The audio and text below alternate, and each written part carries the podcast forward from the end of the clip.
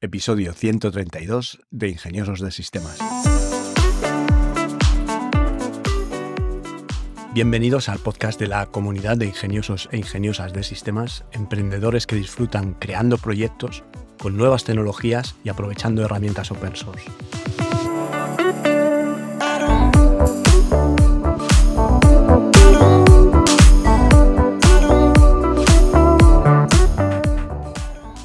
Hoy es martes 18 de octubre de 2022 y vamos a seguir viendo opciones de gestores de contenidos. Pero antes déjame que aproveche para recordarte que en tecnolitas.com tienes un plan de asesoría tecnológica que por tan solo 3 euros al mes, sin permanencia, puedes hacer cualquier pregunta sobre blockchain, NFT, inteligencia artificial, realidad virtual, herramientas de software de código abierto, implementaciones web, flujos de trabajo, negocios digitales, lo que necesites preguntar. Te registras al plan, en la parte privada de la web me pones la pregunta y a partir de ahí nos hablamos por correo electrónico. En estos episodios de los martes los dedicamos a ver gestores de contenidos open source.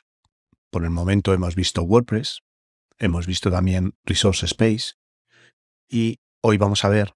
las funcionalidades que pueden tener cada uno de ellos por separado y también juntos.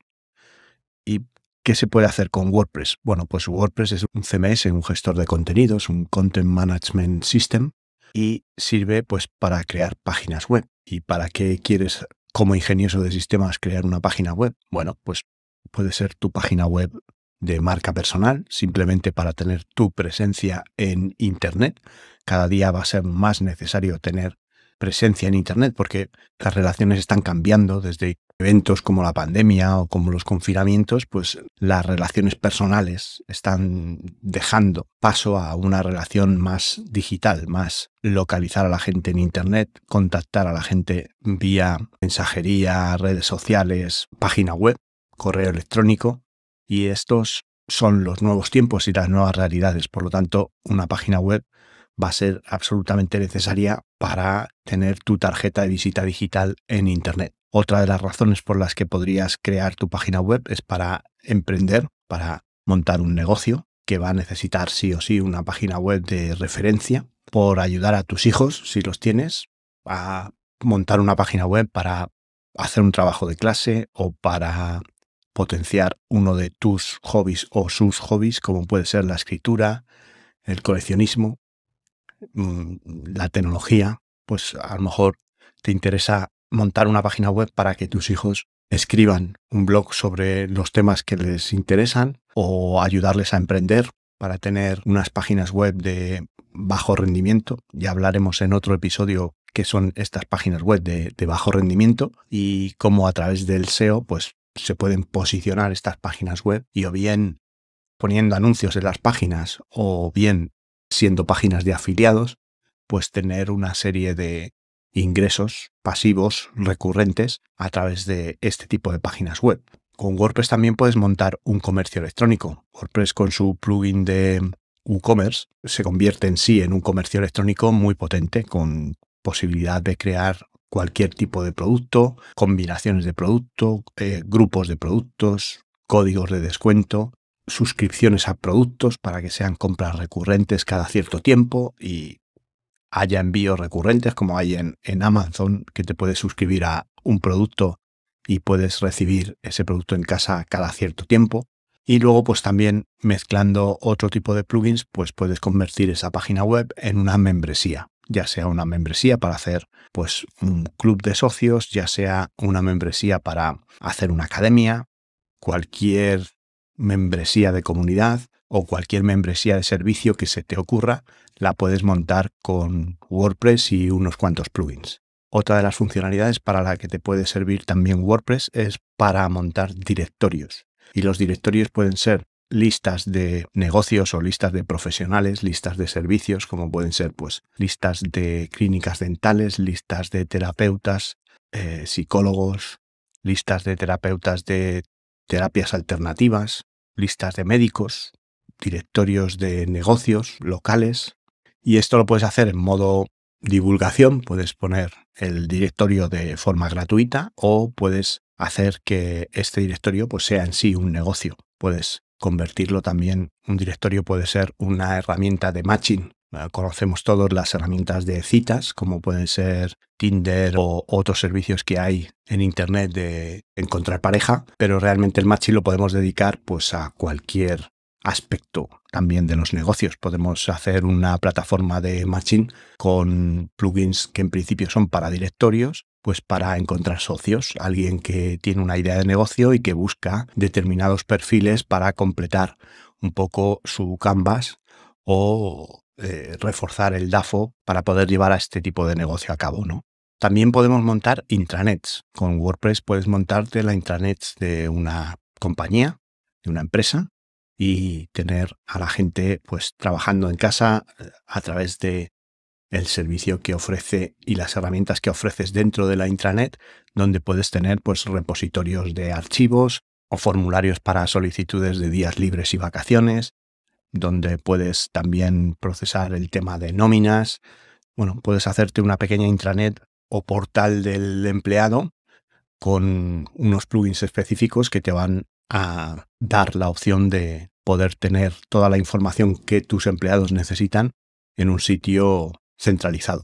Otro de los usos también muy interesante de WordPress es como backend de datos. Realmente utilizar la base de datos de WordPress para exponer estos datos a través del API, un API REST que tiene, que es un API al que se accede por HTTPS, que se accede por Internet, y esto hace posible que tú puedas montar pues, el backend de datos dentro de un WordPress y acceder, por ejemplo, desde una aplicación móvil que puedes hacer, como en el caso de SIAS, que sabéis que tenéis un caso de éxito en uno de los episodios de los miércoles. Os dejaré las notas al episodio en, las notas de este programa y podéis hacer que eh, a través de una aplicación hecha que puede estar en React Native o Kotlin o directamente en las herramientas de programación de Apple para si es la aplicación estáis creándola para iOS, pues podéis acceder al backend de datos que está en WordPress y a través de ese acceso al backend de datos recuperar la información y escribir desde la aplicación en la base de datos de, WordPress. Esto es lo que se conoce como un backend. Bueno, ¿y qué aplicaciones podemos hacer con Resource Space? A través de los episodios que hemos visto Resource Space vemos que es una herramienta DAM, un Digital Asset Management System, que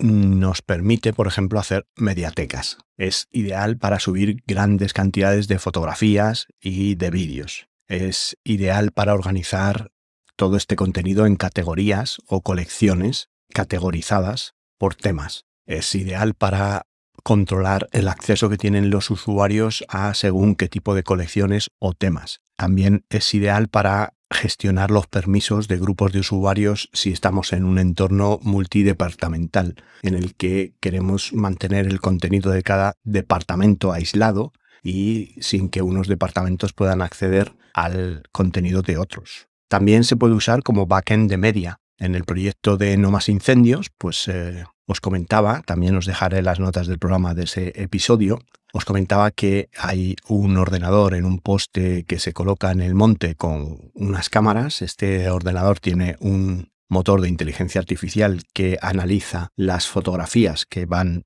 llegando de las cámaras y este análisis pretende detectar humo de una forma temprana en esas imágenes que llegan a, las cámaras. Dependiendo un poco de si está en modo alarmado o no el poste, si ha detectado un humo o está en modo normal porque las imágenes no presentan ningún tipo de anomalía que el sistema de inteligencia artificial detecte, pues se van enviando una serie de imágenes con una cadencia, pues por ejemplo, si no está alarmado cada 5 minutos o cada 10, y si hay una alarma en alguna de las imágenes, pues cada minuto vamos enviando imágenes a un backend que es Resource Space y en el que se van almacenando todas estas imágenes para posteriormente poder hacer búsquedas o poder alimentar la aplicación con el mapa donde está representado el poste o una aplicación que tenemos hecha que es un video wall en el que vemos las cuatro imágenes de cada uno de los postes o simplemente una tira con imágenes que presentan alarmas.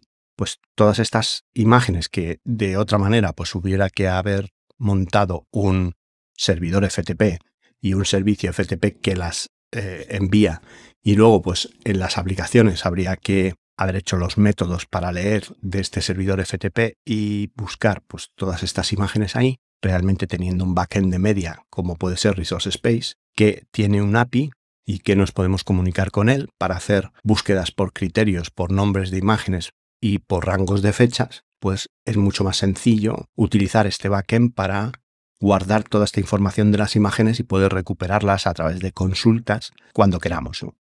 Otra de las aplicaciones que tiene Resource Space serían la definición de flujos de trabajo, que podrían ser flujos de trabajo de revisión y aprobación o flujos de trabajo de publicación. En cuanto a revisión y aprobación, pues realmente consiste en montar un Resource Space, montar unos grupos de usuarios. Hay unos grupos de usuarios que van a ser, digamos, los revisores, que son los que encargan el contenido a los productores de contenido, en el caso de entornos corporativos que necesitan mucho vídeo pues para sus redes sociales, para sus cursos de formación, para comunicación interna, departamento de recursos humanos, marketing y demás, pues eh, hay empresas que no producen estos vídeos y los contratan a otras empresas que se dedican a la producción de vídeo. Esta relación entre empresa pues de un sector que no tiene que ver con el broadcast y una productora de vídeo, audio, fotografía, pues es muy normal. Entonces hay un grupo de trabajo que prescribe la necesidad del contenido que se ha de crear. Por ejemplo, pues encarga un vídeo, una sesión de fotos o un podcast y la compañía que lo hace sube una versión preliminar al gestor de contenidos, al Resource Space, y esto dispara un flujo de acciones, como es la notificación al equipo de trabajo que ha contratado el vídeo de que ya tiene una nueva versión para su revisión. Aquí, pues a través de las herramientas de visionado del propio DAM, se verifica que el vídeo es correcto. Si no es correcto, se hace una, una mención al editor o al equipo de editores diciendo qué es lo que hay que cambiar. Estos lo corrigen dentro del vídeo, vuelven a subir una versión nueva de este vídeo a la plataforma y se vuelve a disparar una serie de notificaciones hasta que este vídeo está correcto y se aprueba. Y una vez que se aprueba, pues ya entra dentro del flujo de publicación que podamos tener dentro de la misma plataforma, pues a lo mejor aprobar el vídeo significa que pasa a estado activo y además hay que notificar a una serie de usuarios que cogen ese vídeo y lo publican en campañas de redes sociales o que cogen ese vídeo y lo meten dentro del programa de formación, dentro del LMS, del Learning Management System, en el que se están creando las unidades de formación para los distintos departamentos. O bien es un vídeo que tiene que ir publicado a la página web, a un blog, cualquiera que sea este flujo de trabajo, pues Resource Space nos va a permitir controlar este flujo de trabajo y garantizar que está todo correcto y bajo los parámetros de calidad que la empresa está definiendo para este tipo de producciones. Otro de los aspectos muy normales de uso de Resource Space, casi el, el, más natural, sería un DAM corporativo, donde una empresa pues guarda todo el contenido multimedia que utiliza en el día a día de su trabajo y esto pues ahorra muchísimo tiempo por las herramientas que tiene esta plataforma para buscar contenido y organizarlo. Tanto los departamentos de marketing como pues recursos humanos, como hemos dicho antes, departamento de formación específico si lo hay, o simplemente eh, cualquier departamento para la salvaguarda y archivo de sus documentos, pues eh, ven en Resource Space una herramienta ideal. Es open source, no tiene un coste de licencia, simplemente requiere pues que alguien conozca la herramienta. Y bueno, pues esto es una de las principales aplicaciones, el DAN corporativo y el archivo de imágenes eh, corporativo, que ahorra muchísimo tiempo a la hora de no tener que estar buscando las imágenes en los correos electrónicos, que es normalmente como me han pasado esta imagen, este vídeo que necesito para presentación, tengo que buscarlo en el correo, caemos en duplicidad de archivos porque se guarda en el servidor central, en los ordenadores de cada uno de los que van a utilizar ese vídeo. Es un poco caos el organizarse con las herramientas, bueno, pues que, tenemos para trabajar todos los días, pero que no son específicas como un DAM para la gestión de archivos multimedia. Y bueno, pues como os comenté en el último episodio, hay plugins que permiten que WordPress y Resource Space trabajen juntos en varios sentidos. En el sentido de poder utilizar Resource Space como mediateca de WordPress y en el sentido de poder utilizar WordPress como herramienta de single sign-on, que significa un punto único de acceso o de inicio de sesión y en lo que consiste es que utilizas el usuario de WordPress para iniciar sesión en Resource Space también. Si Resource Space está configurado para mirar en un determinado WordPress qué usuarios hay, ya no tienes que crear usuarios en Resource Space y vas a enviar al usuario que intenta entrar en Resource Space a la página de login o de acceso de inicio de sesión de WordPress. Esto pues implementa muchas ventajas dentro de Resource Space porque aquellas funcionalidades que Resource Space no tiene a la hora de querer montar, por ejemplo, negocios con el contenido multimedia, pues lo puedes implementar a través de WordPress. Si quisieras, por ejemplo, implementar una academia utilizando Resource Space como base de la mediateca de la academia, puedes hacerlo perfectamente, puedes organizar los cursos por colecciones y dentro de cada colección, pues introduces los vídeos que toca y pues alguien que entre en Resource Space verá la página de temas, que los temas podemos equipararlos aquí a cursos y bueno, pues dentro de cada curso tiene un acceso a los 10 vídeos del curso, a los 20 vídeos del curso, a las lecciones del curso, con todo el metadata dentro de las lecciones que puede aportar más información. O no solo metadata, sino que puedes poner archivos adjuntos, puedes poner PDFs adjuntos a los vídeos que refuercen eh, la teoría de esa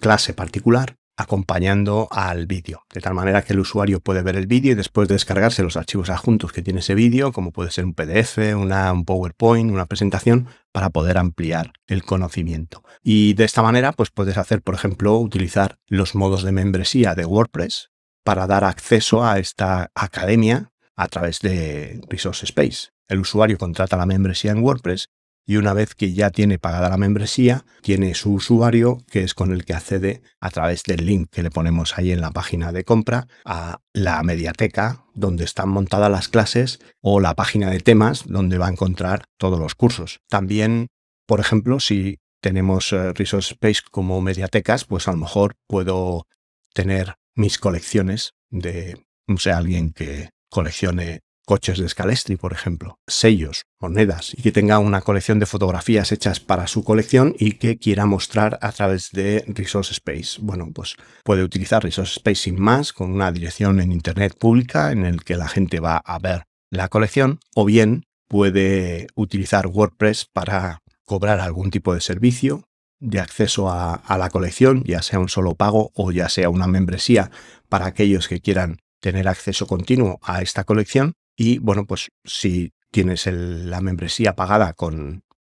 WordPress, pues vas a tener acceso con ese usuario a ver esta colección de, imágenes dentro de, de, Resource Space. Como Resource Space, otra de las aplicaciones que tienes, ser backend de media, pues también puedes utilizarlo como mediateca de WordPress haciendo que el backend de media a través del API y plugins que ya existen para WordPress te permita desde WordPress hacer búsqueda en el repositorio de Resource Space. De tal manera que cuando vas a insertar una imagen en un blog o hacer una galería de fotos para mostrar, por ejemplo, una galería de trabajos realizados como fotógrafo o incluso la colección de la que hablábamos antes, pero añadiendo quizá más contenido al elemento de la colección, la fotografía, ya sea una moneda, ya sea un sello, ya sea un coche de Scalestri, pues lo puedes presentar en WordPress y utilizar pues, un plugin para recoger de Resource Space a través del API. Estos plugins hablan a través del, API REST. Recoger una búsqueda que te va a mostrar y a representar las fotografías que tienes en la colección dentro de una página web de WordPress. Y bueno, pues aquí la imaginación, el poder y lo que se os ocurra, pues integrando estas dos aplicaciones, pues se va a poder convertir en una aplicación más o un negocio más, un poco dependiendo de, vuestras ideas y, y, las aplicaciones que queráis llevar a cabo. Un poco según se nos vayan ocurriendo pues más ideas, las iremos comentando en los distintos episodios dedicados a los gestores de contenido y de esta forma pues como ingeniosos de sistemas podréis disponer de más ideas si queréis emprender alguno de estos negocios. Por mi parte, no mucho más, agradeceros otra vez que estéis ahí, vuestro apoyo, vuestra difusión y vuestros me gusta o cinco estrellas en Spotify o en la plataforma donde me escuchéis.